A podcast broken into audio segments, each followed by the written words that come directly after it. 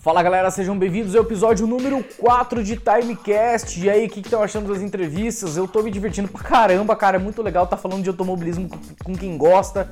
Já passou aí André Pedrali, engenheiro aí da Fórmula 4, Fórmula Regional Europeia. Passou aí o Rodrigo Wizard, passou o João Piana, o único brasileiro representante do Brasil na Fórmula 1 Sport e Sport Series. E hoje a gente vai dar mais uma pitadinha de outra. A gente já falou com um piloto de automobilismo virtual de ponta, já falou com o diretor da maior lei do Brasil, e agora a gente vai falar de algo que eu queria trazer, porque eu juro que eu mesmo estava curioso. E eu não fui atrás de bater um papo muito longo para trazer justamente esse papo diretamente aqui para o Timecast. Hoje eu vou falar com o Vicente, que é o narrador, o CEO, o criador da Eleven TV. A Eleven TV é o seguinte, eu mesmo estava curioso. Percebi que a F1BC ali, a liga do Rodrigo Wizard, começou a fazer algumas transmissões, testou na Twitch, voltou pro YouTube por preferência do pessoal. Eles também têm mais de 30 mil inscritos ali, já tinha uma base legal. E eu percebi que eles estão fazendo as transmissões na Eleven TV. E eu percebi que as ligas todas estão fazendo por lá. Eu falei, pô, peraí, tem alguém centralizando todas as transmissões? Como assim, cara? É um narrador? Quem tá por trás? Qual que é o plano? O que que acontece? Então hoje eu trouxe essa conversa aqui, esse bate-papo para eu mesmo entender e para vocês entenderem por que, que a Eleven TV foi criada, por que, que o Vicente criou ela e quem é mais o time dele e qual que é o intuito disso tudo. Vamos entender um pouco mais de transmissão, por que trazer esse aspecto de transmissão de TV mesmo para o ambiente virtual. Como é que funciona, por que, que foi feito. Então sejam bem-vindos ao Timecast número 4. É o quarto episódio, toda segunda-feira. Agora vamos para lá, vamos pro papo com o Vicente.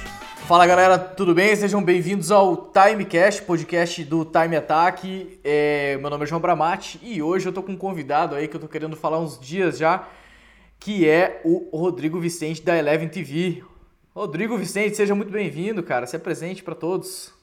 Pô, muito obrigado pelo convite, primeiramente, né, João? Fico contente de ter sido chamado. Sempre muito bom, sempre legal poder conversar, trocar essa ideia com o pessoal. É, é importante, é legal a gente trocar essa ideia com a galera de dentro do automobilismo virtual. E fique à vontade, eu disse isso nos bastidores e digo de novo. Fique à vontade, pergunte o que você quiser. Olha lá, hein? Perigo, perigoso isso aí, hein, cara. Mas brincadeiras à é. parte, o principal motivo de eu ter chamado o Vicente aí é. Primeiro, óbvio, para falar da Eleven TV, porque eu mesmo quero fazer algumas perguntas para ele, entender melhor por que foi criado e etc. Mas eu sempre falo aqui no Time Attack, um dos intuitos de ter criado o canal foi para falar do AV, do automobilismo virtual. É, eu, desde que vim muda, me mudei aqui para Itália, comecei a ficar ainda mais envolvido com o automobilismo em si. Na verdade, esse foi um dos intuitos da minha mudança para Itália. E um pouco antes de eu vir para cá, eu comecei a entrar de cabeça aí no, no mundo do automobilismo, automobilismo virtual. Comecei a correr lá na F1BC. Eu sempre falo essa história, mas enfim, até para comentar com quem nunca ouviu. E, cara, é legal demais, é muito legal. Eu sempre falo que legal ter nascido, tipo, no meu caso, nos anos 90 e poder ter, ah, tipo, um, um carro de corrida, um simulador em casa. Eu tô aqui hoje, eu comprei de volta um G923 porque eu tava sem nada. É, depois da minha mudança e vamos falar um pouco mais desse mundo, né, Vicente? Vamos, vamos claro. fortalecer aí, falar é, como que tá 2021, como que foi 2020, que foi o ano de pandemia mais forte aí até então e se deu uma movimentada ou não. É, bom, bom, que você falou, até então, né? Porque a gente pensava até que não pioraria. Então, cara, é. você viu, né, cara? É, acho o que Tiriri que era profético. Pior Porra, que tá, não fica, e dá pra ficar. Filho da mãe, né, cara? E, velho, acho que todo mundo meio que pensou assim, ah, a vacina come, chegou, agora agora vai, agora é só esperar mais um, dois meses e pautora. E que nada, né, cara? A gente tá, tipo, sei é. lá, gravando aqui no dia 25 de março e só piora, né, cara? A situação só piora, né? Cada dia que passa, não só no, Brasil, em vários pontos do mundo, aí na Itália também, eu fiquei sabendo teve uma segunda onda, mas aqui as coisas estão bem pegadas realmente, uma situação muito caótica e, e sem perspectiva, né? Você tem ali pouca gente vacinada ainda perto da população que a gente tem e enfim, uh, não, não tem o que fazer. A gente precisa, claro, trabalhar, né, levantando bandeira, mas a gente precisa trabalhar, o pessoal né, depende disso, está passando por dificuldade, mas com que condições, né? Usando o exemplo, por exemplo, de Curitiba, aqui é onde eu moro, uhum. aqui a gente está com mais de 100% de ocupação nos leitos. Pô, como é que Cara. você vai abrir uma cidade para as pessoas voltarem a ter uma vida pseudo-normal sem, sem ter vaga? É que eu sempre brinco, antigamente você tinha medo de pegar o Covid e morrer ou ficar sem paladar. Hoje em dia você tem que ter medo de não ter uma vaga nem para você ter uma chance de morrer decentemente. Cara, isso Porque... é surreal, né? Parece, parece inacreditável que chegamos a um ponto desse, né, cara?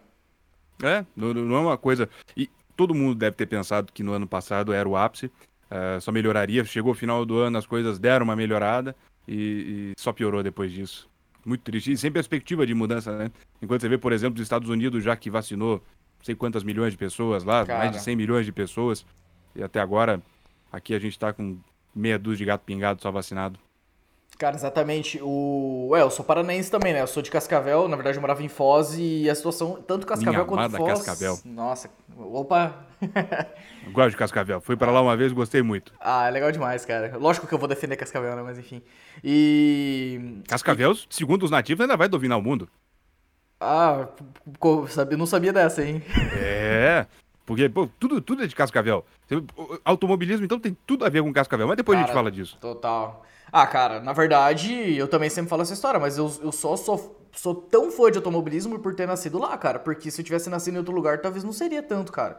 Cara, meu pai com meses de vida, eu tava no autódromo lá na curva assistindo corrida, cara, de Fórmula 3, de, de do que tinha pela frente, cara. É ele que é o é, culpado, é uma... né, cara?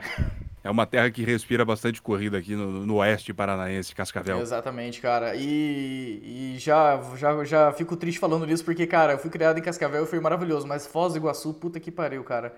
É difícil, cara. Ah, pode falar palavrão aqui? Pode, pode falar, cara. Ah, tá. Problema. Bom saber disso. É, cara, muitos anos numa luta constante lá para construção de um autódromo, porra, uma região com hotelaria muito forte, região fronteiriça ali com Paraguai, Argentina e, enfim, se a gente começar nesse assunto aí vai muito longe. Pô, seria fantástico, né? Pessoa Cataratas do Iguaçu, mais ah, um autódromo. Pô, tem o cartódromo, né, de Foz do Iguaçu, não tem? Tem, tem o cartódromo de Foz, cara. É. Não é mais um cartódromo, digamos, top nacional, ele acabou ficando pequeno.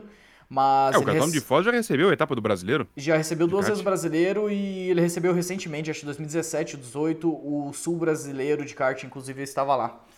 Não correndo, mas estava lá assistindo. É, o sul brasileiro esse ano é para ser aqui no, no Raceland. Sim, não tô sabendo. Se, se, eu estarei lá narrando ou não, mas é para ser aqui no Raceland. Tomara que sim, estamos na torcida para que sim, né, cara? Mas vamos lá, manda, manda a pau vamos aí. Lá. Vamos lá, depois, de, depois, do, depois de falar do Covid, cara, eu quero, eu quero falar o seguinte: eu vou dar a minha percepção é, de por que eu te chamei e tal, porque assim. Cara, eu sempre falo isso, eu sou praticamente um iniciante no AV. Eu corro algumas etapas, mas fiquei um tempo parado, blá blá blá. Pra mim tudo, tudo ainda é novidade. Então tá tudo sendo maravilhoso, tudo é novidade.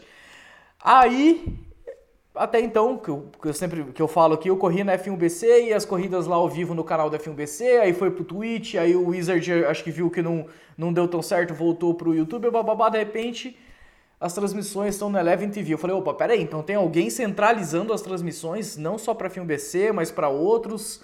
É tipo um hub de transmissões, é um canal oficial de transmissões do AV brasileiro. Peraí, por que, por que, que fizeram isso? Como que funciona? Quem fez? E aí eu queria que você falasse por que, que surgiu a Eleven TV e como exatamente que ela funciona, se é mais ou menos isso que eu falei agora. Olha, tudo tem que voltar quando eu comecei, que foi justamente na FMBC lá em 2012. Praticamente no tempo do arco-íris em preto e branco, Meu no que diz respeito ao automobilismo 2012, virtual. Cara. É, 2012, mas eu já tava veinho de automobilismo virtual em 2012. Porque eu comecei pequeno, eu comecei com 10 anos. Comecei em 2007, quando eu comecei no automobilismo virtual realmente muito cedo. E em 2012 eu comecei a narrar, teve um, vamos dizer, uma seletiva Cara, do, lá pela em 2007, em 2007 você tinha 10 anos. Isso, isso. Meu Deus do céu, eu tô muito é. velho, né, cara?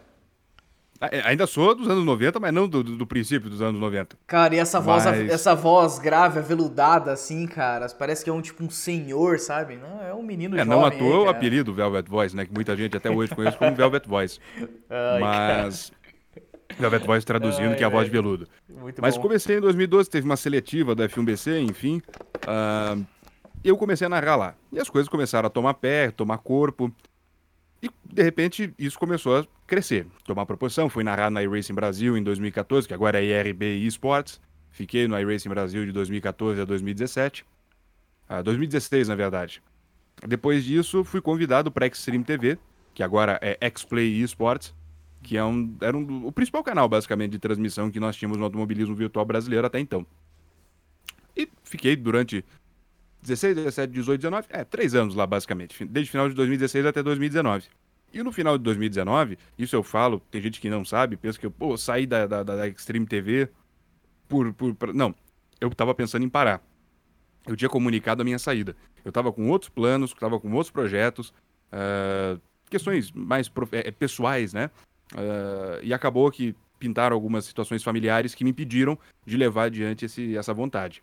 Então, uh, falei, bom, o que, que eu vou fazer agora? Eu já falei pessoal que eu vou sair, aí comentando com um, comentando com outro, o pessoal de liga, pô, Vicente, por que, que você não faz o teu canal? Será? É, cara, pô, você manda bem e tal. É, tá bom, então vamos fazer o meu canal. Aí até pensei comigo, falei, bicho, se eu parar amanhã ou depois, por alguma razão, se eu tiver que abandonar o automobilismo virtual por alguma razão amanhã ou depois, pelo menos eu já tive a ciência, já tive a noção de como é ter o seu próprio canal. E assim foi. Então, a Eleven TV não foi uma coisa pensada de longa data, uhum. foi uma uhum. coisa que surgiu em 15, 20 dias no máximo. Foi ali Nossa. final de novembro de 2019. É, final de novembro. No começo de novembro eu tinha comentado que eu ia parar.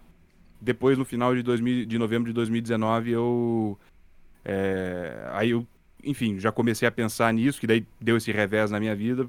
Falei, bom, então vou pensar na Eleven TV. O nome também começou muito, muito rápido. E a parte de criação do nome até o começo da Eleven TV no dia 19 de, 12, de dezembro de 2019 foi coisa assim de 10 dias entre criar logo, fazer arte e tudo mais. Foi tudo muito rápido. Cara, isso é exatamente o tipo de coisa que eu faria e que eu faço, cara. Eu acho que o Time Attack é a mesma coisa. Eu, só que, é, ao contrário de, de ser meio que na louca, assim, eu tive uma ideia, só que ficou lá. Aí da noite pro dia eu falei, cara, quer saber? Eu vou fazer esse negócio acontecer. Cara, acho que, acho que entre criar logo, fazer os primeiros vídeos, editar tudo, cara, foi tipo uma semana, assim. é, e daí você você tinha perguntado sobre a questão de ser um, um aglutinador, um hub né, de transmissões, e acabou sendo isso, porque tem muitas ligas que precisam desse serviço, tem as ligas que fazem as próprias transmissões, é o caso do F1BC, é o caso do, do iRacing Brasil, que agora é R. Para mim é difícil ainda chamar de RB Sport, porque para mim é iRacing Brasil. E basicamente tem essas ligas que fazem as transmissões é, nos seus próprios canais. E tem gente, tem ligas que não tem essa disponibilidade. Querendo ou não, não é muito fácil ter alguém que tenha comprometimento, que tenha é, gosto por fazer. Então a Eleven TV pintou nessa necessidade da, de ter talvez uma, uma segunda opção para o pessoal. Né? É, é, não é, é, segunda opção parece que eu estou querendo brigar com a, com a uhum. X-Play, brigar com a Extreme TV. Não, não é isso. Mas o pessoal fala assim: ah, tem a, a X-Play e tem a Eleven TV. Uhum. Porque antigamente até isso era uma coisa que o pessoal comentava. Pô, vocês têm um monopólio, porque não tem ninguém que tá no nível da, uhum. da, da Extreme, no caso X-Play hoje em dia. Falei, é, então vamos, vamos tentar ali ver se a gente se encaixa. E querendo ou não, eu acho que a Eleven TV não bate de frente com a Extreme, com a X-Play, porque a pegada é diferente. Com, com, com todo o respeito, assim, mas é uma pegada diferente. Cara, e me diz uma coisa, é, até para ilustrar pro pessoal assim que, que não tá tão por dentro do, do automobilismo virtual, até então, antes da criação da, da Extreme TV, da Eleven, etc., como que é exatamente? Cada, cada liga tem, teria, né, tinha que se preocupar ali com a sua própria transmissão, cada um se vira, é, cada um tem seu narrador, ou não sei é. se dividia, o narrador fazia vários para várias várias já, ligas, já tinha etc. outros canais, sempre tiveram canais. Eu me lembro que tudo come... o primeiro canal assim grande que começou foi o canal AV, que era do Rogério Gregório, um, um brasileiro que morava em Portugal. Uhum. Tanto que eu comecei a fazer alguns comentários lá em 2011, antes de narrar na FMBC em 2012. E ele foi o primeiro assim a inventar um canal para centralizar as transmissões. Então as ligas tinham as corridas, queriam ter um lugar para ter uma vitrine, só que, pô, como eu te falei, é difícil você ter alguém que tem um bom computador, alguém que tenha disposição de estar tá ali fazendo. Só que daí ele acabou parando, ele teve uns problemas pessoais, parou, e mais ou menos nessa época começou a Extreme TV. E também, tinham as ligas, na época a gente tinha o que? O F1BC, a GTR Brasil, uh, o iRacing Brasil, que eram as ligas fortes, e tinham suas próprias transmissões. Tinha o hum. pessoal deles que fazia. Uh, e as outras ligas fazendo em canais menores. Tinham outros canais também de transmissão, agora não vou me lembrar de todos, mas tinha alguns canais menores de transmissão. E hoje em dia continua do mesmo jeito. Então a Liga X, ela quer ter seu evento transmitido. Pô, mas correr atrás de um narrador, de comentarista. Não, ela vai lá, contrata a Eleven TV, a gente leva a, a narração, os comentários, o, o, centraliza tudo no YouTube, tem um padrão de transmissão, então você vai ter ali uma tabela de classificação, padrão, você vai ter. Enfim, tudo dentro do padrão de qualidade da Eleven TV. Tudo padronizado, tudo bonitinho, o pessoal já conhece. Sim. A narração, os comentários, a parte gráfica. E é tudo isso que faz com que as equipes, perdão, as ligas uh, se interessem no nosso trabalho. Cara, até cabe meu, meu sincero elogio aqui, cara. Eu acho a parte gráfica da, Eleven TV, eu acho a tua narração tudo muito profissional, cara. Eu acho, sério, é, um comentário sincero aqui, cara, porque é, também, óbvio, não desmerecendo outras nem nada, mas, cara, eu particularmente gosto muito. Parece que passa a transmitir mais seriedade, traz mais profissionalismo ainda ao AV que para muitos ainda não é visto como realmente é. uma simulação ou algo mais sério, uma liga que tem todas as suas regras, suas normas, etc. Então, com uma transmissão desse nível, parece que transparece mais ainda o profissionalismo da, das ligas. Isso é muito bacana, cara. É, e eu sempre a ideia foi, eu passei isso até pro Caio, que é o comentarista, né, o Caio Russi. Eu sempre deixei muito claro isso. Falei, cara, a gente tem que ter uma, um profissionalismo, a gente tem que ter uma seriedade mas a gente também não pode ficar sisudo. E eu sou uma pessoa de bom humor, né? Eu sou uma pessoa que eu já acordo fazendo piada, cantando e tal. Segundo minha mãe, eu sou irritante de manhã. E, e eu, eu, sou uma pessoa muito bem-humorada. Faço brincadeira, faço piada. Uh, e quando da Eleven TV, eu peguei e falei, cara, a gente tem que manter essa toada. Levando a informação, tendo seriedade mas também não deixando é, que seja uma coisa chata para quem está acompanhando. Então eu e o Caio a gente brinca, já, já, já, rolou bobagem que a gente falou. Tanto que o pessoal até brinca que eu e o Caio a gente é o, o amigão e o antero do Sport Center da ESPN. Sim, sim, sim. Porque eu sou, obviamente, o, o amigão e o Caio é o antero, porque eu já caio na gargalhada e o Caio às vezes dá uma cutucadinha. Mas o pessoal entende isso e compra essa ideia e vem junto. Já está esperando. Por isso que eu digo que a Eleven TV não compete com ninguém. A Eleven TV tem o seu estilo próprio. Ah, beleza, a gente transmite corrida, transmite corrida. Tem mais um monte de gente que transmite corrida. Mas do jeito Eleven TV, não tem ninguém. É... O entrosamento que rola entre eu e o Caio e, e a forma como a Isso. gente conduz a transmissão, não tem nada igual. É, aquela história do não é o que você faz, é como você faz, né, cara? realmente, tem, uma, tem uma, um toque da personalidade ali da, da Eleven TV e tal. Isso é muito legal. É. E até assim, eu digo que é uma transmissão, mas é uma transmissão estilo é, é, programa de rádio. Eu digo que a Eleven TV ela não, não transmite estilo TV. Claro, tem a transmissão, passando as imagens, mas como é no rádio, uma coisa mais íntima com quem está nos acompanhando, uma coisa mais descontraída, porque o rádio, se você for ver, a transmissão de futebol ou de outros esportes, é uma coisa mais descontraída, é uma coisa mais próxima. E eu sempre busquei isso para Eleven TV, que fosse estilo rádio, que a gente tivesse um contato mais próximo com o nosso ouvinte, que no caso é o espectador, e ele participe mandando mensagem, mandando é, um super chat, enfim, ele participa com a gente. Ele, os eleveneiros, que como eles mesmos se apelidaram, o, o pessoal da Eleven TV, é uma galera muito, muito ponta firme. É um uhum. pessoal que compra a ideia, que a gente estipula uma meta, eles ajudam nas metas.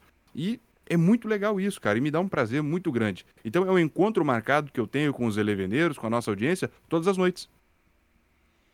Cara, todas as noites. E eu ia te perguntar agora, todo dia tem corrida, todas as noites, como é que tá a tua agenda no momento aí? Esse mês de março que a gente está falando, é, março tem 31 dias, né? Se não mudou, faz um, um, bom tempo que são 31 dias. A gente tem 36 transmissões. Caraca, é puxado, né? E, só que não foram todos os dias. Então Sim. a gente teve alguns dias de folga. Isso significa que tem mais de uma por dia. Só que esse mês, por exemplo, a gente já teve corrida de 4 horas. É, serão duas ou três corridas de 4 horas esse mês. É, três é. corridas de 4 horas que nós tivemos esse mês. Tem, tem é, um evento de duas horas também. Outra coisa que a gente acabou se tornando uma referência também, fazer eventos de longa duração, que a maioria do pessoal não gosta de fazer. Uhum. E, e, eu e o Caio, a gente comprou essa ideia e a gente. Vamos fazer e tal. E a gente participa, interage com os pilotos, a, a, termina o stint, o piloto vem conversar com a gente. É uma coisa descontraída, ele vem, fala, explica o que, que aconteceu, o que, que deixou de acontecer. E passam as seis horas como se eu nem sentisse. Eu já eu não narrei 12 horas, mas já transmiti 12 horas mês passado, teve o começo desse mês, teve uma, uma 12 horas que eu transmiti. 12 horas com a bunda na frente do computador. Nossa. Narrei cara. as duas primeiras horas, as duas últimas horas, mas fiz o evento com baita prazer, a audiência lá em cima, o pessoal chegando junto. Entende? Então é prazeroso, é gostoso. Cara, muito bacana isso. De, do, de abraçar os eventos de longa duração, cara. E o mais legal é que realmente vocês estão dispostos e, tipo, fazer com vontade, com, com amor, né, cara? Muito legal isso. É... fazer de qualquer jeito não adianta. Não, não adianta, exatamente. Então, cara, isso, isso, você transmite isso, cara. Não tem como. É. Eu não vou ficar 12 horas narrando. Até porque o custo acabaria ficando alto para você colocar mais de uma pessoa para narrar e tudo mais. Então, a gente faz esse stint. Faz o primeiro stint, duas horas, as duas primeiras horas, que é onde a ação tá mais pegada. Dependendo, no meio da corrida, a gente também faz um intervalo, conta sobre a prova, o que aconteceu, o que deixou de acontecer até então. E depois, na parte final ali, faltando duas horas pro final, a gente entra e termina a corrida. Eventos de seis horas, não. Seis horas a gente vai na íntegra. Sim, meu Deus, cara. Cara, eu acho muito legal quando vocês colocam a câmera do piloto, tipo, ele na casa dele lá, pilotando. Putz, isso é muito bacana, cara. Eu não posso patentear, porque não, não é. Patentear é modo de dizer, mas não posso dizer que eu sou o pai da criança. Mas não tinha isso antes, não. Sim, a gente começou mesmo, por cara. acaso. A gente começou isso por acaso, porque é, eu queria fazer entrevista com pilotos, na época era o, o Race Room que eu transmitia. E o Race Room, ele não tem como você mostrar a pintura personalizada e tal. E eu falei, poxa, a gente podia fazer uma entrevista com a câmera dos pilotos. Ninguém se dispôs. Só teve um piloto, El cara. Ellison Flauzino. O Ellison pegou e falou assim, pô, Vicente, por que, que a gente não faz, então, assim, assim, assado? Beleza. Aí ele mesmo sugeriu, e se eu pilotasse e você capturasse a câmera e colocasse na transmissão? Eu falei, pô, tá aí, bicho. E eu chamei ele de Paixão, né? Falei, pô, tá aí, Paixão. Legal. Vamos, vamos fazer isso aí. E nós fizemos. E ficou legal, fizemos uma, duas corridas. E, e recentemente eu tenho visto todo mundo fazer. O que me dá um, um certo orgulho, porque, Lógico, pô, lógico. o pessoal tá vendo a Eleven TV, a turma tá acompanhando, tá vendo o que a gente faz. Então, por isso mesmo estão seguindo. E se fosse uma ideia ruim, ninguém copiava, né, cara? Exatamente. Você sabe que eu vi essa câmera na transmissão de vocês, acho que foi, foi muito curioso que uns dois dias antes eu tinha assistido alguma transmissão grande, cara, sei lá, aqui da Europa, não lembro o que que era. E eu vi a câmera do, tipo, do piloto, assim. Falei, nossa, isso é muito legal. Cara, na sequência eu já vi de vocês, eu falei, filho da mãe, cara, os caras estão muito, muito pra frente mesmo, cara. Eu, É- é eu, meio- sério, eu acho muito foda isso. É meio, meio difícil de fazer, meio, meio chatinho de fazer, porque não tem nenhum programa que a gente vê esses outros que fazem, pô, tem câmera, corte, não sei o que. Você trabalha com edição de vídeo, sabe como é. Ah, então tem uma equipe de produção que faz o corte e tudo mais. Aqui não, aqui não tem isso. É, A gente pega a imagem do piloto e nós mesmos temos que providenciar. Até porque, a- até uma explicação para quem está acompanhando, na transmissão eu narro, mas eu também gero as imagens. Eu narro e Sim. transmito. Então, eu Sim. sou narrador, eu sou operador de áudio, operador de vídeo, diretor de imagens, tudo. Eu, eu, é uma equipe que faz a Nossa, transmissão. cara. Tudo concentrado em mim. Então, quando eu comecei a ver outras ligas utilizando, eu falei, pô, acho que foi um tiro certo. E é uma pena que os pilotos não comprem essa ideia. Um ou outro faz, mas não é todo mundo. Ah, vergonha, preguiça, não sei o que acontece. Mas não é todo mundo que faz. E quando faz, todo mundo fala, pô, que bacana, pô, É. que legal. Entende? Já teve caso a gente usar quatro, cinco câmeras de piloto durante a corrida. E alternando. Então vai alternando para fulano, para Beltrano. E o pessoal, pô, que bacana. É legal. Aí se É você tem uma legal, camiseta cara. da tua equipe, você coloca a camiseta da tua Exato, equipe cara. e, e- e vai divulgar a tua equipe, cara. É isso que é- o pessoal não percebe, sabe? Ai, Vou cara, baixar um eu... pouquinho minha câmera aqui, Baixei, agora sim, baixei. tá, tá melhorzinho ali, porque tava, tava aparecendo muito pra cima, não tava aparecendo eu direito, quase. Cara, te perguntar, tava pensando agora, não tem. Quando você recebe o sinal da câmera do piloto, não tem um, um delayzinho, um delayzinho assim de. em relação à transmissão? Ou não, vem, vem planeado? É, cara, é coisa de menos de um segundo, dependendo da conexão do piloto. Ah, pelo então Discord que a beleza. gente faz mesmo, né? E, e tem vezes que é menos de, de, de um segundo. É e, e, cara, mesmo que tenha um delayzinho, pô, a pessoa tá Sim, vendo ali sim, que, sim, sim, sim. né? que é uma câmera e vai ter delay. Mas teve caso, me lembro do, do, do Ellison, a gente quando começou a testar, eu fiquei impressionado. Porque ele batia o botão da marcha, eu via ele reduzindo a marcha no simulador. Muito foda. Igualzinho, sincronizado. Então isso foi muito legal. E foi um dos pioneirismos da Eleven TV, que é uma coisa que. É uma das coisas, né, que eu vejo o pessoal replicando por aí que me enche de orgulho. Com toda a modéstia, eu fico bastante orgulhoso, porque é uma coisa que fiz, então deu certo. Não que eu coloquei o ovo em pé, eu não inventei a Sim. roda. Já tinha mais pessoas que faziam isso, como você até disse, lá fora. Eu nunca tinha visto, depois que eu fui ver. Mas. Eu falei, pô, bacana. E tudo graças ao Edson Flauzino. Cara, você falou da tua agenda aí, que tá cheia e tudo mais. É. Eu sempre, todo, toda vez que eu tenho falado com alguém do AV, eu faço essa pergunta. Cara, como que tá esse ano e principalmente como que foi 2020? Se realmente deu um boom aí no AV, ao teus, aos teus olhos como narrador, como proprietário da Eleven TV. Você viu que 2020 realmente a pandemia acabou acelerando o AV, digamos assim. É, mais gente participando, teve mais competições, isso acabou ficando ainda mais profissional, quando a gente tá falando de profissionalismo nisso. E 2020, como é que você tá vendo o AV aí? Tanto nacional Olha, quanto lá fora. 2020, o que me chamou a atenção foi que antigamente não tinha diminuído muito o ritmo de corrida às, às sextas e aos sábados. Porque era o dia que o pessoal ia pra balada, o pessoal Aham. saía. E com a pandemia, aí o pessoal não tinha porra nenhuma pra fazer em casa, aí começou a querer correr. Então a demanda aumentou nesse sentido, de ter campeonatos mais às sextas e os sábados. Eu percebi muito isso. Muito campeonato rolando sexta e sábado. Claro, aumentou o interesse, aumentou a procura, mas não tanto quanto poderia ser. Por quê? Ao mesmo passo que aumentou o número de, de procura, aumentou o preço dos equipamentos também. É, então isso você é tinha um volante custando um valor exorbitante, você tinha um computador saindo muito caro. E os próprios pilotos mesmo, os pilotos reais que vieram andar, muitos deles mostravam, ah, pô, tô aqui com um cockpit, não sei o quê, e, e deu um frisson na galera de achar, Uhum. pô, o fulaninho vai andar com a gente. Muitos ganhavam um cockpit, emprestavam, tava fazendo uma, uma concessão. Então, uma empresa ia lá, concedia o cockpit para ele participar do torneio da, da, da liga dele, da categoria que ele participava, e depois pegaram o cockpit. Então você pode pegar desses pilotos aí, pelo menos uns 30, 40% devolveram esse cockpit. Andaram ali na ocasião e depois não, não andaram mais. Só que o que eu acho que faltou um pouco foi as categorias nacionais investirem mais. A Stock Car perdeu muito tempo no ano passado em fazer o evento dela. Ah, fez uma etapa e já cancelou, deu algum crepe lá, algum problema, demorou para esse evento sair.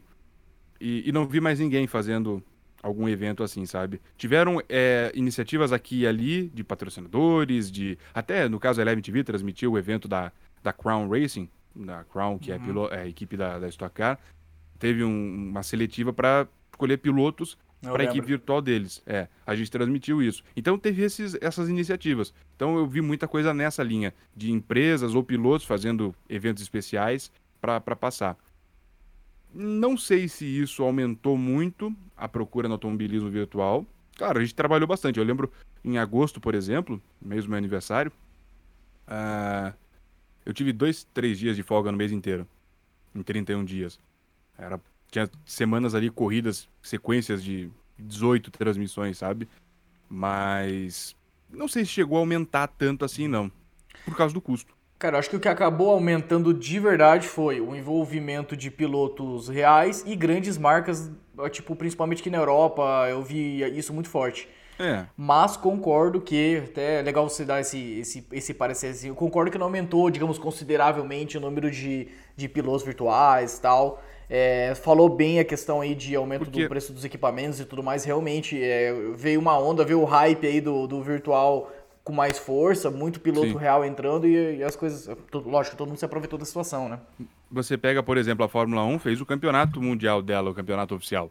Ah, a GT World fez o campeonato dela oficial no Aceto Corsa. Aham. A NASCAR fez o campeonato My Racing. A Indy fez o campeonato My Racing. E aqui no Brasil, que a gente tem como principal categoria Stock Car, teve só um evento e era restrito a pilotos reais e meia dúzia de, de convidado ali que nem era piloto virtual. Então, foi isso que é uma coisa que eu senti falta, ter eh, essa abertura maior que no Brasil faltou. Timing, questão de timing. Perderam o timing e, e também não valorizaram os pilotos virtuais. Mas eu, eu tô há 12 anos, 13 anos já no automobilismo virtual, e ano após ano o pessoal fala de crescimento. Ah, o automobilismo virtual vai crescer, vai crescer. Cara, é, tá, ele melhorou muito do, do último Sim. ano. Mas mais do que isso não muda, porque o automobilismo em si já é um esporte de nicho. O automobilismo no real é um esporte de nicho. E para você praticar ele no virtual, é caro. Não é uma coisa Exato, barata. também é E caro. hoje em né, dia cara? tá ainda mais caro. Hoje em dia o valor tá ainda mais alto. Por N fatores, principalmente a gente falando aqui em termos de Brasil. O dólar nas alturas, tudo cotado em dólar, a- a- o custo de vida muito caro também. É difícil você começar, é difícil você se enveredar no automobilismo virtual, sair do zero. Então, antigamente era um pouquinho mais fácil você comprar ali um equipamento, comprar um Driving Force GT, um, um Logitech G27, começar a pilotar, do que hoje em dia. Os simuladores exigem bons computadores, e só que tem gente que tem computador de quase 10 anos, que montou há 10 anos atrás, Nossa, e não conseguiu acompanhar isso, porque vai carecendo. Então, um volante, um G27, hoje em dia tá o quê? Que não existe mais, um G923 tá 1.800, 2.000 reais. Nossa, antigamente, tá- quando tá você comprava mais, um, cara. Tá 2.800, cara. quando você comprava um G27 antigamente, em 2012, 2013, era 600 reais. Claro, Exatamente. tudo, tudo aumenta o preço, mas não na mesma proporção. Então, hoje em dia, para alguém começar, ou tem muito dinheiro, ou é alguém que, sei lá, é, eu não sei, é, tem que ter dinheiro hoje para começar. Não que nunca tivesse precisado, mas hoje em dia você acaba precisando muito mais, porque se você até quer começar num, num degrau acima, o equipamento é muito caro. Hoje em dia você vê esses super volantes que tem por aí, esses Direct Drive da vida, uh, um Fanatec. São volantes que a gente está falando ali de mais de, um de 10 carro, mil né, reais. É, eu, eu, vi um aro de um volante de um conhecido que comprou esses tempos. O aro, só um aro pro volante dele, 2 mil dólares. Cara, é muita grana, cara. É, cara, mas você falou bem, você até falou o que eu ia falar, cara. O, por exemplo, eu, eu lembro que quando eu comprei meu, G, meu G27 em 2015, acho, ele custou 210 dólares, porque eu comprei no Paraguai, obviamente. É, mas, cara, o, o, dólar também não tava muito alto em relação. Quer dizer, sempre teve, né? Mas não tava tão alto em relação ao real. E eu, eu acho que foi em torno de uns mil reais na época isso. Não, foi menos. Não, Nossa, foi muito menos. Foi tipo é, 600 não, e pouco vamos dizer, Vamos dizer uma conversão direta. Hoje em dia o dólar tá 5,70 aqui, uhum. né? A gente faz ali. Vamos fazer uma conta meio de padeiro. Que o volante saísse, cara, mil reais. Mil reais. 200 dólares. Contra quase três. Pô, tava bom, entendeu? Mil reais. É, é, é fácil até de você conseguir comprar parcela ali. Dá um jeito. Mas, pô, 2.800. Não, e é que nem você falou também, que eu ia complementar. Cara, só o volante. Tipo, é, tá tipo aqui, o volante você mete na mesa e acabou. Você não tem o cockpit, você não tem é. o principal e mais caro, que é um bom computador para rodar. Então, cara, é difícil de acompanhar mesmo. Antigamente, até mais ou menos 2014, mais ou menos 2015, tinha muita gente nova que começava no automobilismo virtual. Tinha sempre uma, uma boa safra. Tinha gente que parava, se aposentava, ia casava, ia estudar, ia trabalhar, mas tinha gente nova repondo. Hoje em dia não são os mesmos de 10, 15 anos atrás que estão até hoje. Pouquíssimos são os novos que vão chegando. Por causa do custo. Antigamente, uhum. como era o meu caso, você ganhava um volante do pai, da mãe. Sim. Ganhava de presente e conseguia participar.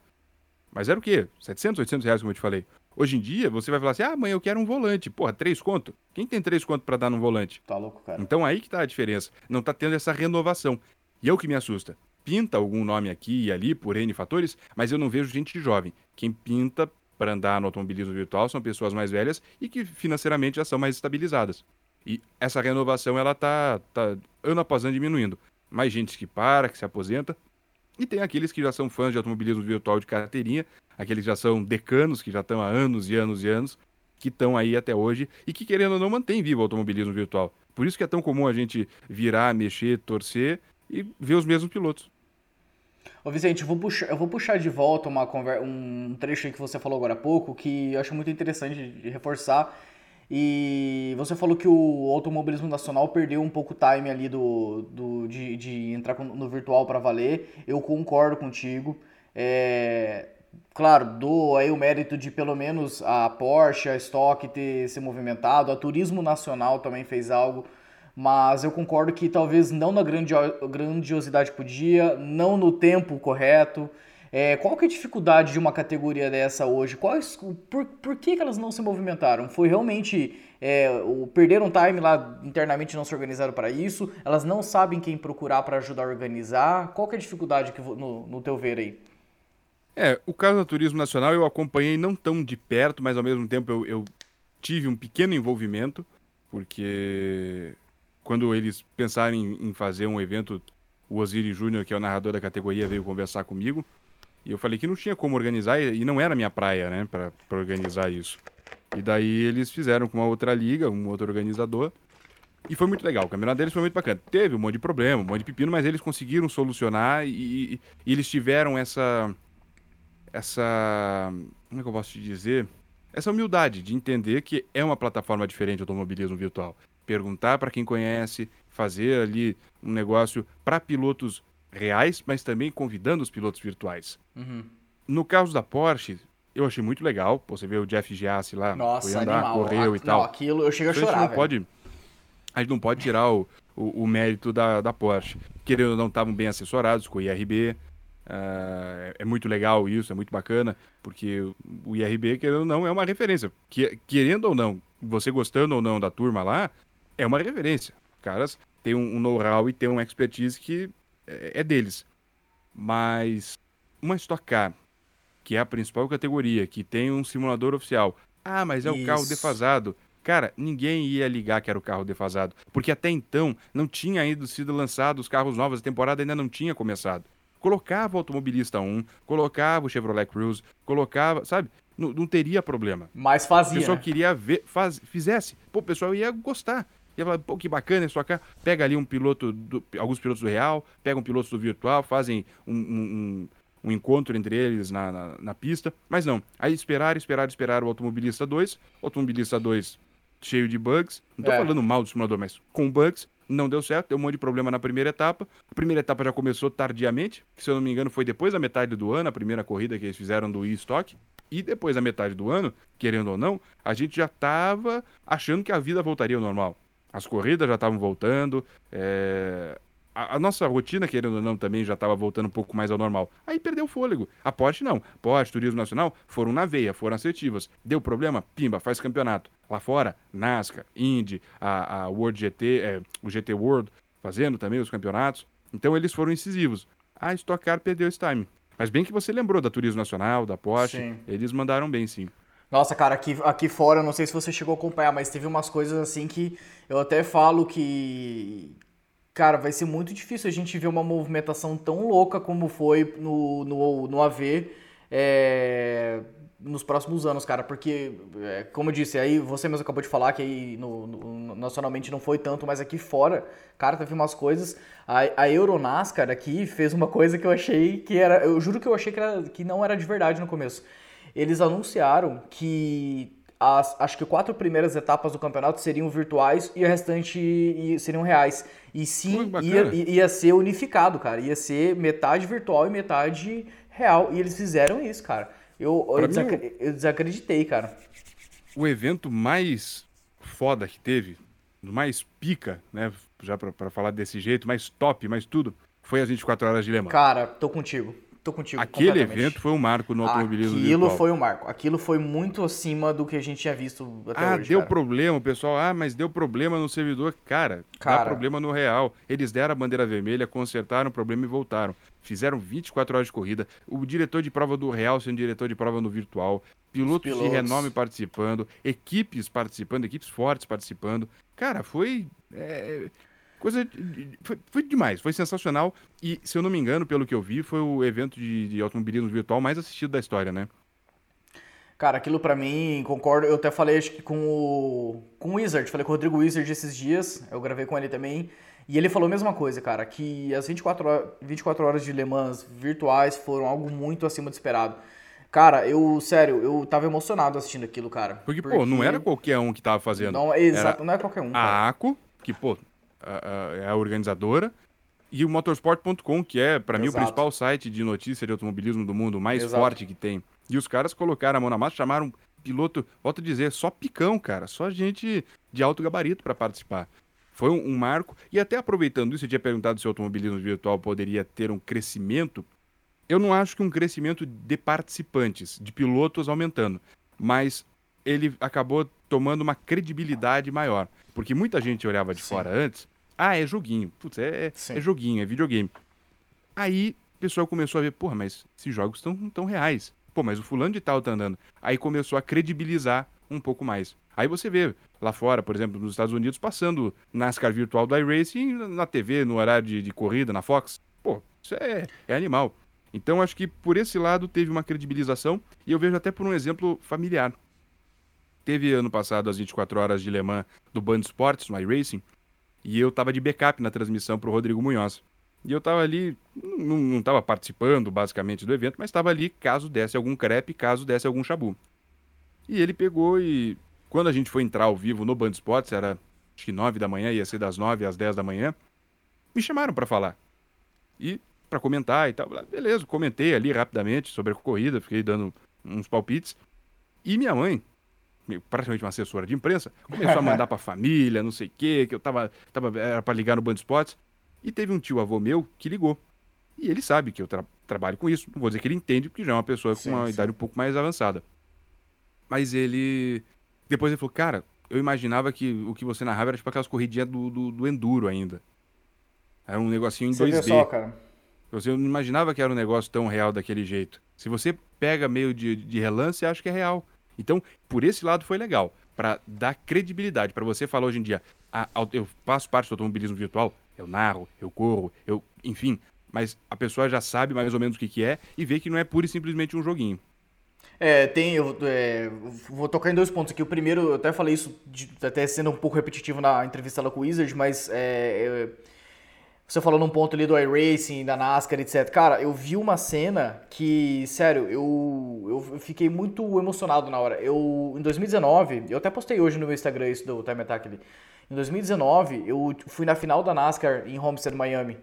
E eu lembro que eu tava que acompanhando. safado, rapaz. Cara, foi Porra. foi animal, cara. Eu postei lá, dá, um, dá, uma curtida lá, tem as fotos no Instagram hoje. Cara, é um burguês safado, turma. Porra. Ah, tô em todas, né, cara? Na real, assim, eu demorei 30 anos da minha vida pra sair, de, sair lá do, do meu canto, mas eu saí com prazer agora, né? Pra valer. Cara, com e... prazer é mais caro, hein? E com prazer sempre é mais caro. mas é mais gostoso também. também, também. Cara, e aí completando, e, e, e, aquele ano foi bem forte lá do iRacing, eu lembro que teve, acho que foi algo um pouco mais estruturado ainda do que já era. E cara, naquela etapa, que era a final da NASCAR real, eles levaram os três primeiros do virtual para Miami para receber no pódio do real a premiação. Se não me engano, o primeiro levou tipo 40 mil dólares, 30 mil dólares. É. E eu olhando daquilo diante dos meus olhos lá, eu falei, cara, eu não tô acreditando. Isso é muito sensacional. É muito sensacional. Cara, isso já tava levando a um outro patamar as coisas, sabe? E. Mas é isso, cara, completando o que você falou, eu também acho que.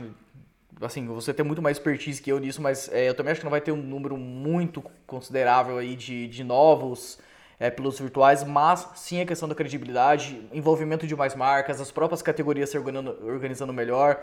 É, acho que muitas empresas, marcas vão olhar isso com, com bons olhos, cara. Porque na verdade, assim mesmo, acho que faz o quê? Uns três anos que as coisas começaram a tomar uma outra proporção nesse sentido. Se, me corrija se eu estiver errado. A Fórmula 1 começou a fazer a própria competição. É... Porra, do, o ano passado eu nem vou contar, porque ano passado, ah, para mim, em relação ao envolvimento de marca, foi mais forte. Diga a corrida da Fórmula 1 foi muito positiva para transmitir o Fórmula 1. Porque eles começaram a fazer o campeonato deles com o Fórmula 1 2019. E ele uhum. tinha algumas deficiências para transmissão, faltava algumas coisas. Para o 2020 ele veio ainda mais completo, veio com mais recursos para transmissão, com mais informações. Foi positivo por esse lado. Você viu? Maravilhoso, cara. É, cara. É, e ele também veio com aprimoramentos da própria física dele e, e, de alguns recursos, porque os pilotos pediram. Pô, tal coisa, coloca isso para ficar mais real e tal. E a Codemasters escutou isso. E o Fórmula 1 2020, na verdade, o jogo da Fórmula 1, temporada após temporada, vem evoluindo e melhorando cada vez mais. Cara, e a Codemasters dia... agora não está mais envolvida, né, cara? Ah, é, né? Agora é da, da EA Sports, é, né? É, a EA. Compraram lá. Eu vi um monte de gente falando, detonando, nossa, agora acabou o jogo e tal. Cara, mas assim, gente que tá pegando de referência os Fórmula 1 lá da EA de 2006, sei lá de quando que era. Pô, Mas eu acho que como, o pessoal né, tá falando disso por causa do, da questão do, dos valores. De né? pagamentos né? também, é. É, é, é, é mercenário. Acho que o pessoal fala mais por, por, esse receio. Mas o simulador em si vem melhorando ano após ano. Eu comecei a mexer com ele a partir de 2016, 2017, e, e ele vem melhorando. Hoje em dia, você, claro, ele pode ter uma coisa ou outra que é um tequinho arcade, mas em linhas gerais é um simulador, cara. Você não tem reações ali, por exemplo, você frear numa placa de 50 e parar o carro. Não, se você desabilita tudo, deixa no peito e na raça ali como tem que ser, é difícil, é bem complicado. Cara, você sabe que o. Acho que o último Fórmula 1 que eu joguei de verdade foi 2018, sei lá. Mas, graças à insistência do meu amigo Lucas, eu comprei ontem o 2020. E amanhã eu vou dar umas voltas, vamos ver o que, que eu vou achar, cara. Eu tô, tô ansioso, cara. Eu sei que eu tô, eu tô jogando bastante o, o Assetto Corsa Competizione, né? Que eu até corro lá na, na F1BC. É... Aliás, você não cansa de, de narrar eu rodando lá, né, cara? Vamos, vamos ter que melhorar isso. mas. Ah, olha a autodepreciação, hein? Não, cara, não, mas, cara, eu, eu, eu, acho que, lógico, vou sentir muita diferença de um pro outro, mas eu tô ansioso, acho que vai ser divertido esse final de semana aí. Ah, vai sentir a diferença, não sei se você já andou com outros carros, mas, obviamente, sair de um GT para ir para um, é, um Fórmula, para um né? monoposto, é, não tem nem comparação. Eu que sempre gostei muito de monoposto, para mim é um paraíso. É uma pena que hoje em dia não, não tenha tanto campeonato de monoposto. Mas isso aí a gente fala na é sequência. É verdade, né, cara? Eu, eu, eu, tô aqui para perguntar o que você quiser. Vida pessoal, vida profissional, Eleven TV, é, pergunta o que você quiser. Deixa eu te perguntar uma coisa então, cara. Você como piloto aí, você, você começou lá, lá dos 10 anos que você falou? Ou como é que foi? Você falou ganhou, ganhou um volante, tudo? Fala um pouco mais do, do Vicente Piloto aí. Com, com riqueza de detalhes ou não? Não, não depende do que você vai falar, né? Não, não. Pode falar, eu, pode eu falar. posso fazer pode. um negócio meio, meio Não, não, por não. cima. ou Não, conta, conta mesmo. Pode falar, temos tempo. Fica tranquilo. A história, o mais curioso dessa história de quando eu comecei no automobilismo virtual foi porque gostava, assim, de corrida por conta. Eu nunca tive uma influência, ah, nossa, meu pai assistia na TV, minha mãe assistia na TV. Não, eu comecei a assistir por conta. Eu acordava muito cedo, aos domingos, porque sempre uma criança de dormir pouco. Até hoje sou assim. Nossa. Hoje em dia eu cara. acordo tarde. Eu- eu- antigamente eu dormia cedo e acordava cedo. Hoje em dia eu durmo tarde, acordo tarde, mas continuo dormindo pouco. Hum. Eu acordava pra assistir Siga Bem Caminhoneiro. Nossa, cara. Aí eu assistia Siga Bem Caminhoneiro, ou Pequenas Empresas, empresas Grandes Negócios, e daí zapeando os canais Fórmula 1. Falei, ah, Fórmula 1. Assistia. E comecei a gostar a partir disso. Em 2007, eu tinha 10 anos, um amigo meu, eu fui na casa dele no aniversário dele, e ele tinha lá alguns jogos no computador, e um deles era F1 2020. Eu acho que era pirata o jogo, mas enfim, F1 2020. Aí ele, ah, você gosta de corrida, né? Eu "Eu gosto de carro e tal. Quer pra você o jogo? Bom, né, pô? Se você for ver, 2007 pra 2002 eram 5 anos, então o jogo ainda era relativamente É, novo, né? 2002, você falou 2020, né? 2002. Imaginei, É, imaginei. perdão, é. É, o Fórmula 1 2002. O jogo do Fórmula 1 2002. Sim, Era sim. relativamente próximo de 2007. Cheguei em casa, cara, voando. Botei o CD no computador e instalei o Fórmula 1 2002. Cara, pô, tinha Schumacher na Ferrari, que era o meu ídolo. é, o Rubinho, Massa já tava na Sauber. é, o David Coulter na, na, na McLaren. Raikkonen começando. Pô, legal pra caramba. E eu comecei a brincar naquilo, no teclado, tecladinho, tecladinho, tecladinho. Aí para 2000, aí minto. Eu falei, pô, mas se ter o Fórmula 1 2002, já é uma criança altamente perspicaz. Eu falei, se ter o Fórmula 1 2002, pode ser que tenha o Fórmula 1 2007. Aí fui lá pesquisar, Fórmula 1 2007. Baixei. Achei lá pra baixar, no, no Zemule da vida, aquelas coisas de, de, de download. Baixei o Fórmula 1 2007. Quando eu fui instalar, era o F1 Challenge 99 2002 com um mod da Fórmula 1 2007.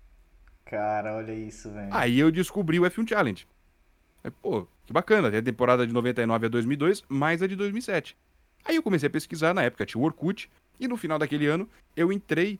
é, Aí nisso eu já brincava, claro, algumas corridinhas online, no, no- no- próprio, nos próprios servidores que a galera abria lá no, no matchmaker da, do simulador. Aí no final, ali mais no final do ano, eu entrei numa comunidade que tinha no Orkut, F1 Challenge Brasil, e comecei a conhecer a galera, a conversar, e a partir de 2008 eu comecei a entender já o que, que era, que era um simulador, que era um jogo que tinha mods, e brincava com a galera. Aí você baixava o Hamashi pra poder participar das corridas, entrava via Hamashi. É um negócio. É, é porque não parece, né, cara? Quando eu falo essas Caramba, coisas, eu comecei muito cedo. Não é porque eu, eu tô nisso há bastante tempo, mas é porque eu comecei muito cedo. Então você entrava lá e tal. Enfim. Aí nisso, brincava o pessoal do teclado. Meu vô, uma vez eu trouxe pra, pra casa dele o jogo, e ele tinha um computador, daí jogava eu, meu primo e tal, pessoal. E ele comprou aqueles volantinhos de plástico, de clone, essas coisas, no Paraguai. E a gente ficava fazendo um campeonatinho de final de semana. Ficava eu, meu primo, ele, meu tio, a gente ficava andando, andando, andando, andando, andando, pra ver quem virava mais rápido. Cinco voltinhas, botava na pista e, e boa. Aí ninguém mais gostou, eu continuei gostando, e ele me deu o volante. Fiquei com o volante lá e o volante, poxa, desintegrou, parou de funcionar, enfim, um volante simples. Isso a gente já tá falando de meio de 2008 pra 2009. Uhum. Aí pra 2009, é, eu ganhei um volante da Leadership, eu queria o volante Leadership Indianápolis. Poxa, era um- uma maravilha aquele volante, o Leadership Indianápolis. E, olha, aquele ali eu brinquei, viu? Rapaz do céu, o Leadership Indianápolis, de 2009 até 2011, ele tomou, tomou bastante tempo ali, ficou... Andei bastante, mas ainda nessa questão do offline, né? É, Do offline não, dos multiplayers, brincando aqui, Sim, brincando sim. ali com amigo. E daí como que eu descobri o R-Factor? 2008, falei, bom, vou tentar baixar o mod do Fórmula 1 2008. Quando eu baixo, não era o mod do F1 2008 pro, pro F1 Challenge. Era o R-Factor. Aí era R-Factor com o mod do Deus, Fórmula 1 2008. cara. Tudo por acaso. Tudo por acaso. Nada pensa- pensado assim. Falei, Bom, então é um outro simulador. Só que daí já era mais pesado. Não rodava no computador que eu tinha. Uhum. Aí naquele ano eu ganhei uma placa de vídeo de Natal. Aí eu Nossa. rodava já o, o R-Factor em 20, 30 FPS e era o creme de la creme. E assim foi. Aí no R-Factor eu fiquei muito tempo. Ah, aí eu comecei a, a ser mais piloto, de participar de liga e tal, já começar a me dedicar um pouquinho mais ali por 2010. Mas eu digo que foi 2007 meu começo, porque foi quando eu entrei em fórum, comecei a, a entender mais, fazer umas brincadeirinhas aqui e ali ainda no teclado. E, e isso foi indo, foi acontecendo, é, até mais ou menos. ah, quando que. Não, aí foi, foi bastante. Aí em 2012 eu entrei na FMBC. Aí o negócio começou a tomar uma, uma proporção maior. Começo do ano eu entrei, já tinha ganhado o Driving Force GT em 2011.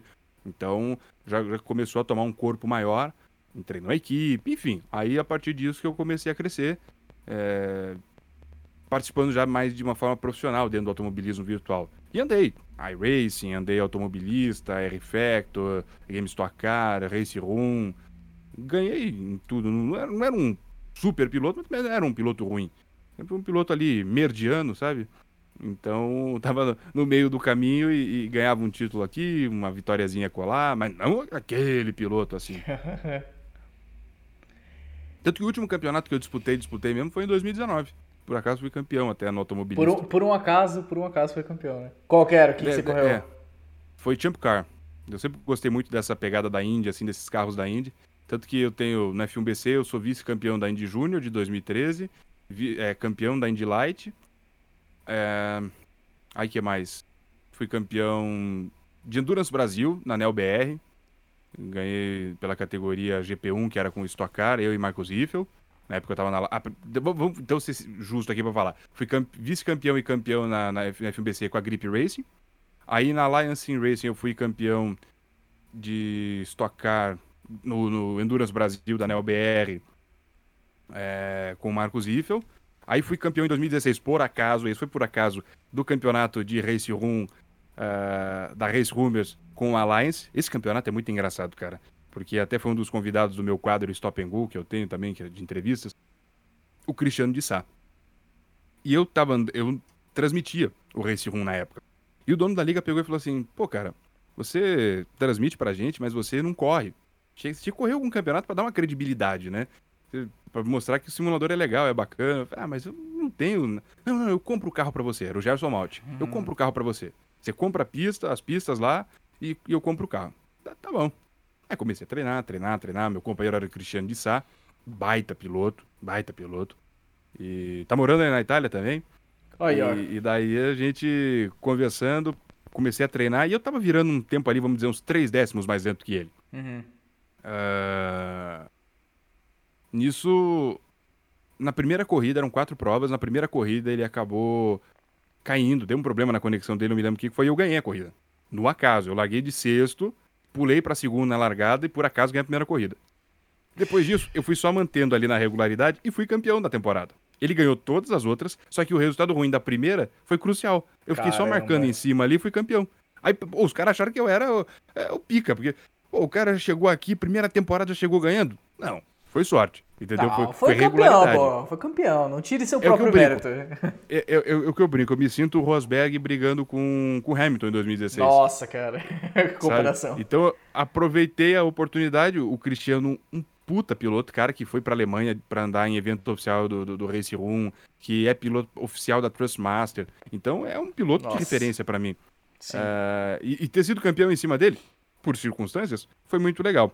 Aí eu passei um tempo parado, Aí eu continuei andando no iRacing, que foi a maior decepção, grande decepção, assim, da minha carreira de piloto, o iRacing. E aí depois eu comecei a me dedicar mais às transmissões, que ele não diminui o tempo de você e participar. Por que foi a decepção? eu fiquei esperando. Ah, cara, foi um, foi um todo, sabe? Uhum. É, é, um pouco. Eu... Primeiro que assim, eu sempre andei razoavelmente nos simuladores não era um piloto de ponta, nossa, que tá sempre ganhando corrida, mas eu andava relativamente bem. E no iRacing, cara, eu, eu ia andar, por exemplo, no circuito misto, tomava 3 segundos do tempo mais rápido, 4 segundos do tempo mais rápido, sabe? É, ia andar num oval, num NASCAR da vida, por exemplo, e treinava, treinava, treinava, e tomava um puta de um tempo da galera. Então, ó, meio segundo, seis décimos, e isso para um oval é muita coisa.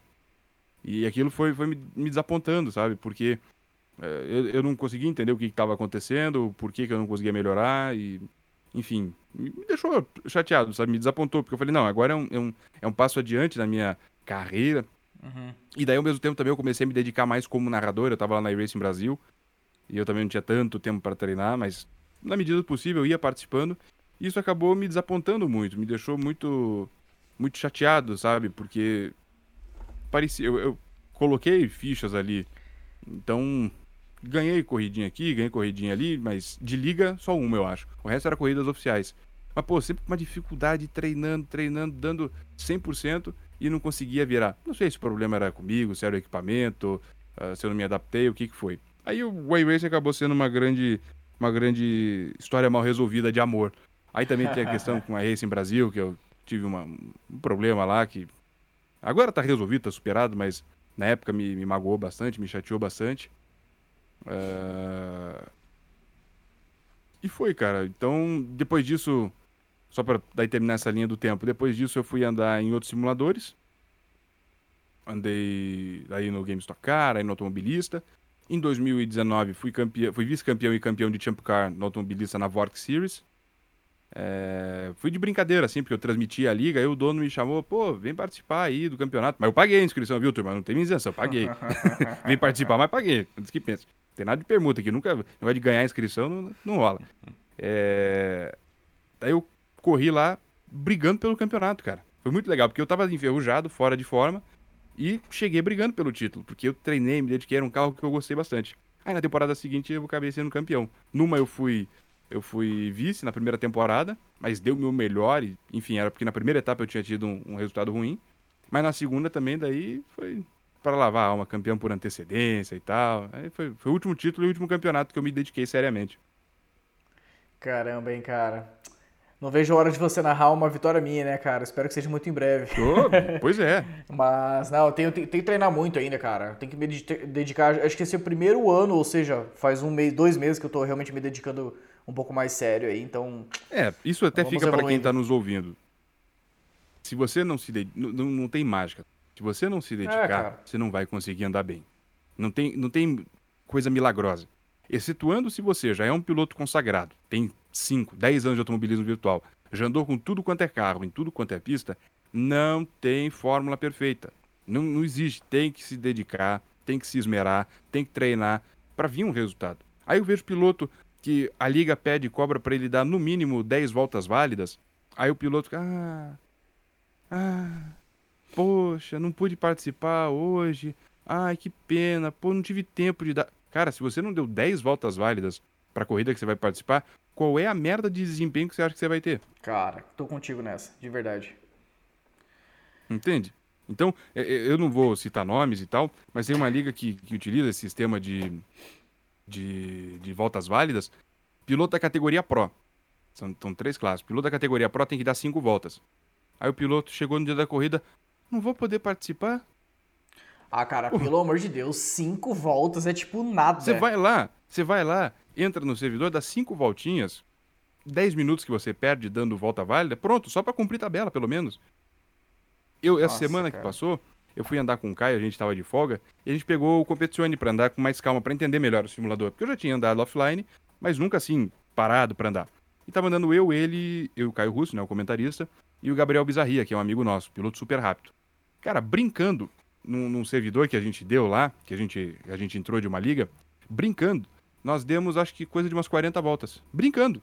Então, com toda certeza, se eu chegasse na etapa da, da de uma liga, eu ia entender melhor o carro, ia estar muito melhor que muita gente que está lá no grid. Porque eu fui lá certeza. e treinei. E eu perdi, aspas, duas horas num dia fazendo isso.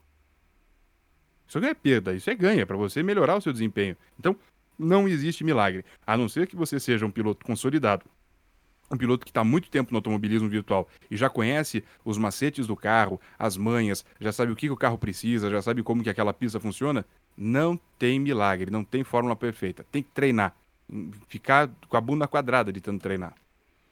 Velho, na verdade é aquela história, isso aí é pra qualquer coisa na tua vida, né, cara? Se é. você não se dedicar a não treinar, mas é verdade, cara. O... Tem, eu, eu, concordo contigo, tem muita gente, muito piloto aí que, porra, vai. Não, e sem contar que tem um fator que também é o. Bom, cada um é cada um, né? Mas é aquela história. É, cara, o cara se dá o trabalho de pagar uma inscrição pro campeonato inteiro. O cara, vamos supor que é seis etapas, o cara dá, anda na, na primeira, na segunda, na terceira e depois desanima. Porra, brother, isso aí também é coisa que não entra na minha cabeça, né, cara? É, e daí é... usa aquela, aquela desculpa maravilhosa. Ah, mas é porque eu, eu não vou ter chance de brigar pelo título. Uma cara. Mas vá merda. Porque, não, não, assim, tá louco, uma coisa é cara. é você entrar num campeonato, você sendo ponteiro, você sendo líder. Pô, esse cara é, é foda. Esse aí é bom, esse aí o cara vai brigar pelo título. Aí o cara tem problema, ele desanima. Eu até compreendo. Eu até compreendo. Se o cara é bom e, e tem um monte de problema, um monte de revés, aí saiu do campeonato. Tá certo que ele deveria dar o exemplo, mas enfim. É, então, eu ia falar exatamente a mesma é, coisa. É, mas tá, mas, mas o, que, o, ponto que eu vou chegar é o seguinte: aí você pega um, um cara que ele sempre andou no pelotão da merda, sempre andou lá pra trás, sempre. Ele nunca andou na frente. Aí ele vai me dizer: ah, não tenho chance de brigar pelo título. Tá, meu filho, você achou que do dia pra noite você ia ficar bom? Você chegar no campeonato e ia brigar pelo título? Pô, não existe isso, cara. Se você não treina, se você não se dedica, não se esmera, você não vai melhorar. Claro, tem vezes que você mesmo treinando, mesmo se dedicando, não melhora. Mas daí você tem que ir pelo hobby. Aí você tem que ir pela, pela vontade. Aí o que o piloto faz? Ah, mas eu tô pagando mesmo, a liga já tá com o dinheiro. Então foda-se, se eu correr ou não, tanto faz. Não é a questão do dinheiro, é a questão do comprometimento. Cara, com... exatamente, exatamente. E aí acontece o quê? Pegar um exemplo aí da, da GT3 competição que eu tô participando. Começou com 40 carros em Paul Ricard, largou 30 anteontem Misano e vai ter menos ainda para a última etapa. Aí o que, que acontece? Esses, esses gatos pingados aí que vão saindo no meio do campeonato, cara, estão lá na primeira, segunda, terceira etapa, até atrapalhando quem tá levando a sério. Porque acaba é, tendo mais probabilidade de ter um acidente, é muito carro largando junto. Tá, tá, tá. Às vezes um cara foi prejudicado lá na primeira etapa, que podia estar tá brigando por título, porque um cara que andou uma ou duas etapas simplesmente se meteu num, numa, num toque, num negócio ali então, realmente, cara, tem que ter comprometimento. Eu concordo contigo. É, eu acho que daí sim, esse tipo de pessoas, é, é, é de pessoa tá trazendo, tá desprofissionalizando um pouco o que a gente estava falando agora, que, tem, que as pessoas que estão dedicadas, estão querendo levar, querendo levar a sério.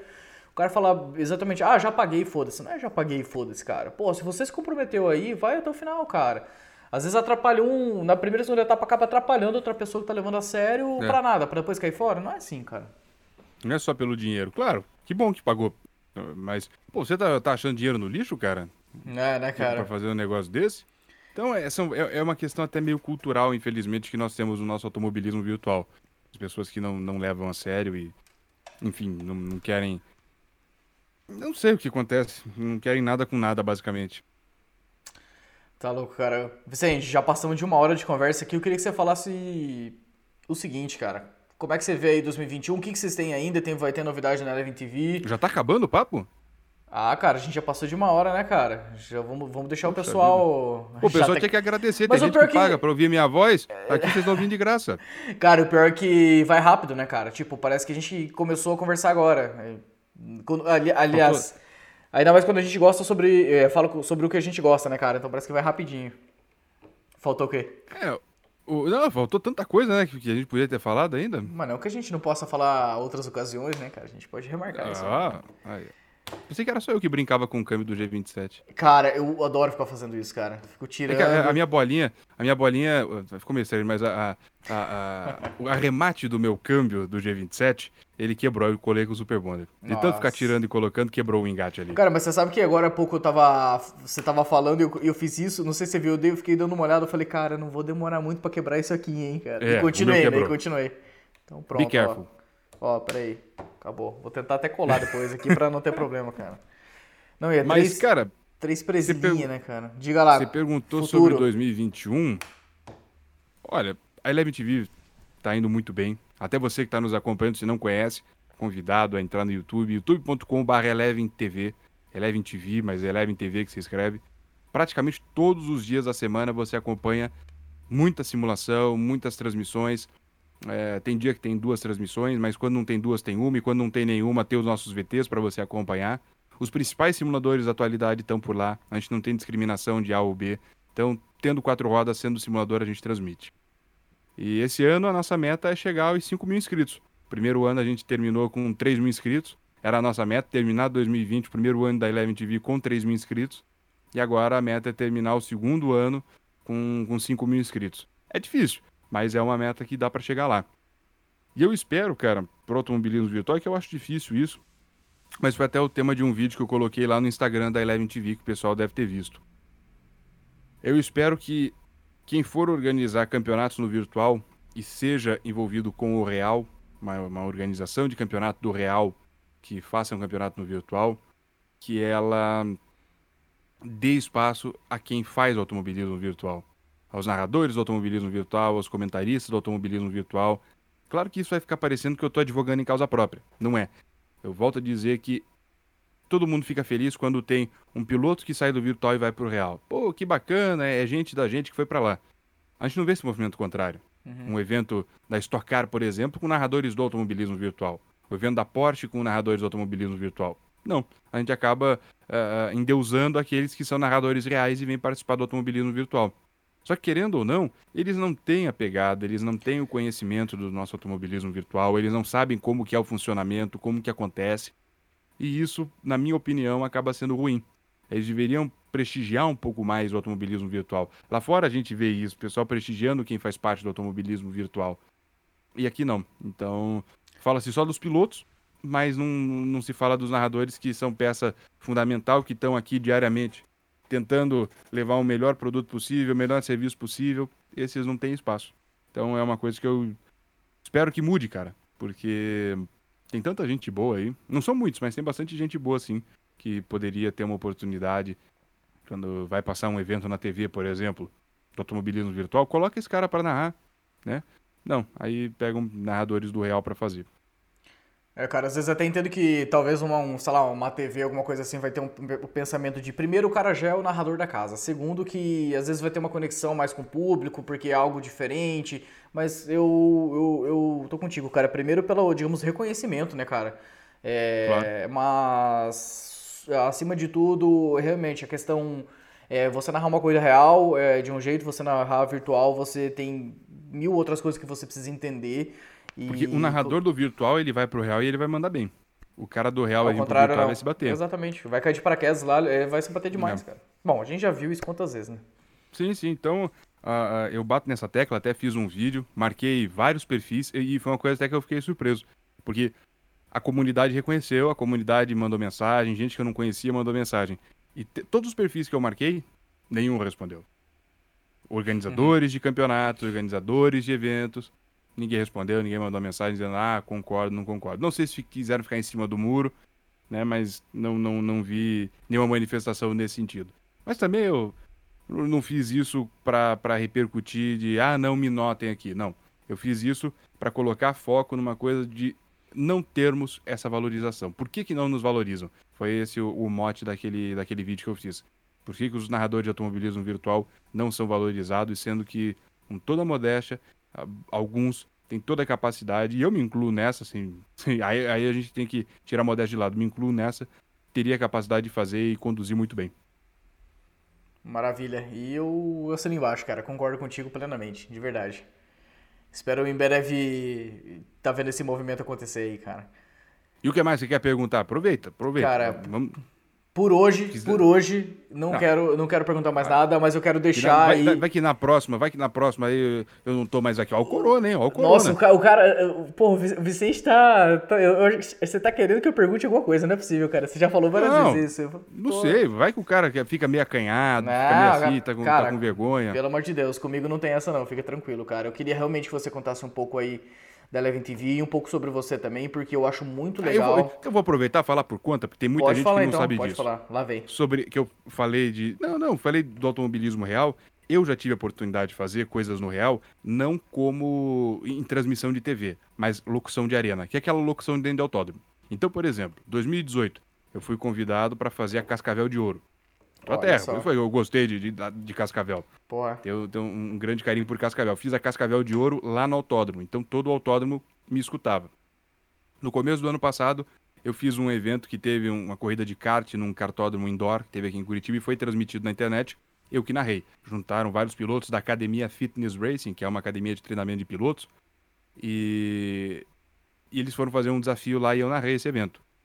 Tem o nosso cartódromo aqui em Curitiba, fica na, em Pinhais, ali do lado do autódromo, o cartódromo Raceland, e eles têm a Copa Super Paraná de kart.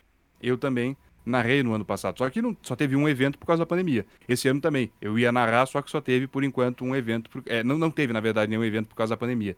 Teria agora no último dia 19, mas acabou, dia 20, perdão, mas acabou não acontecendo. Então, felizmente eu sou eu sou agraciado de já ter tido algumas oportunidades no automobilismo real, ainda não fazendo numa TV, transmitindo numa TV, mas já ter tido algumas oportunidades no real e sem dúvida nenhuma, a cancha que eu tive no automobilismo virtual, tudo que eu aprendi aqui, porque eu sou totalmente autodidata, eu não, não fiz, eu não tenho formação, eu não tenho faculdade, uh, a, a minha formação são essas mil transmissões ou mais que eu já fiz, uh, muitos vídeos na internet, bebendo de várias fontes, de outros narradores, entendendo como funciona, vendo muita coisa para construir esse meu estilo. Então, sou muito agraciado por, com 23 anos, eu já ter ido com 21 anos para Cascavel, narrar um evento da, da importância que é a Cascavel de Ouro, e era para ter sido transmitido na TV também, mas daí era a categoria secundária que teve a, de apoio, a Gold Classic, que era para eu narrar na TV, mas acabou não acontecendo.